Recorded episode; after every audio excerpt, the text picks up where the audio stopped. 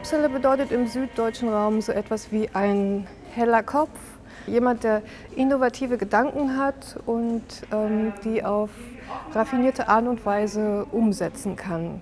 Das fanden wir ganz geeignet, ähm, diesen Namen zu wählen für ein baden-württembergisches Projekt, das Interdisziplinarität fördert und ähm, über diesen Austausch auch Ideen entflammen, entzünden möchte. Bei dem Projekt Capsule Connection Kreativität im Unterricht haben wir an der Frage gearbeitet, wie wir die Kreativität von Schülerinnen und Schülern im Unterricht ermöglichen können. Dazu habe ich mit einer interdisziplinären Lehrergruppe aus Karlsruhe und Umgebung zusammengearbeitet und wir haben in Form von Workshops und Vorträgen uns mit Wissenschaftlern aus der Kreativitätsforschung ausgetauscht und daraufhin gehend ähm, Unterrichtseinheiten konzipiert, wie man Kreativität im Unterricht ermöglichen kann.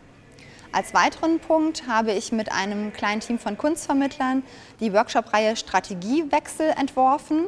Und dabei haben wir mit Schülerinnen und Schülern hier im ZKM gearbeitet. Und zwar haben wir neue und ungewöhnliche Problemlösestrategien entwickelt. Bei der Zusammenarbeit hat sich gezeigt, dass das ZKM als Ergänzung zur Schule, als Lernort ein unheimlich produktiver Ort ist denn ähm, hier haben wir interdisziplinäre künstlerische Arbeiten, die uns neue Impulse geben, neue Ideen zu entwickeln. Und das war sowohl für die Lehrer, die Schüler als eben auch für uns, die Kunstvermittler, einfach unglaublich hilfreich.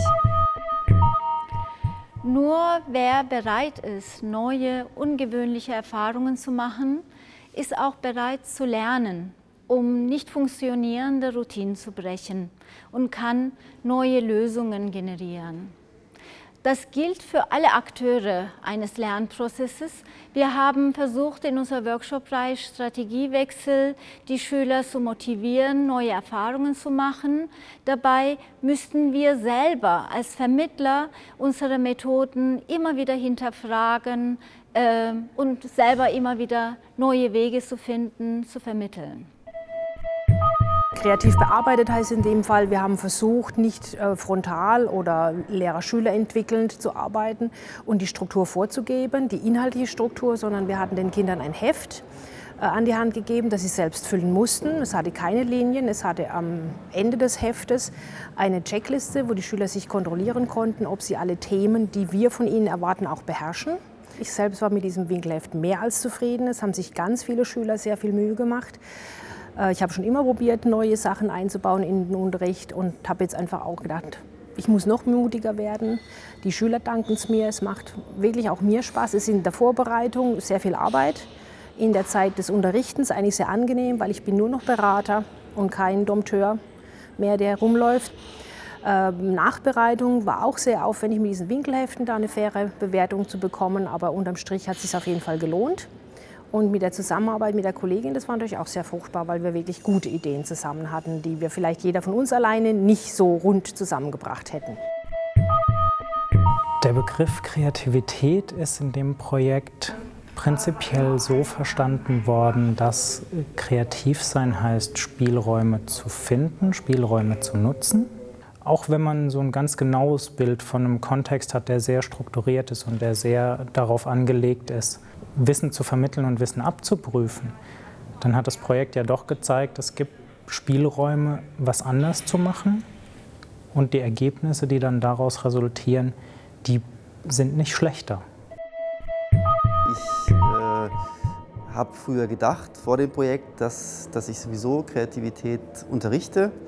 Allerdings ähm, habe ich in dem Projekt vor allem gemerkt, dass ich meine eigenen, mein eigenes Auftreten und die Strategien hinterfragen muss. Und dann habe ich mich wirklich halt immer wieder gefragt, bin ich jetzt derjenige, der die Direktiven vorgibt?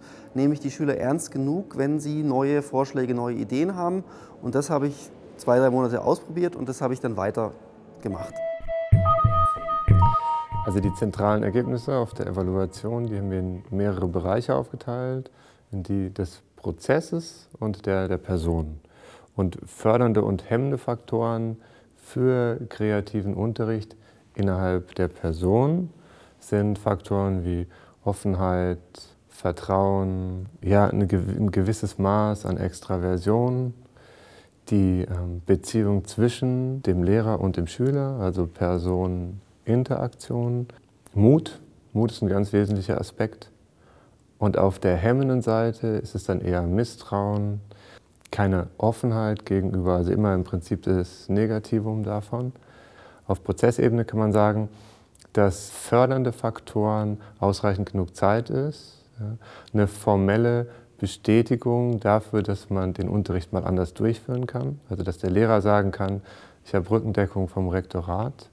Also auch wesentliche Bestandteile in organisationaler Hinsicht sind eben auch, dass die Lehrer in der Lage sind, sich gegenseitig auszutauschen, dass es sowas geben müsste wie eine Modellschule, in der ähm, dann Teams gemeinsam Techniken entwickeln können für den Unterricht und so weiter und so fort. Eine Vielzahl von fördernden und hemmenden Faktoren, die wir evaluieren konnten.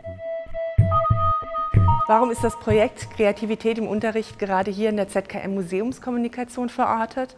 Wir freuen uns sehr, denn wir entwickeln immer wieder neue Strategiewechsel und neue Formen für die Vermittlung, sei es, dass es mehr in das Partizipatorische geht oder in das performative Vermitteln. Und es ist schön, gemeinsam über zwei Jahre mit einem sehr kreativen Lehrerteam zusammengearbeitet zu haben und wir hoffen, dass es natürlich noch weitergehen wird.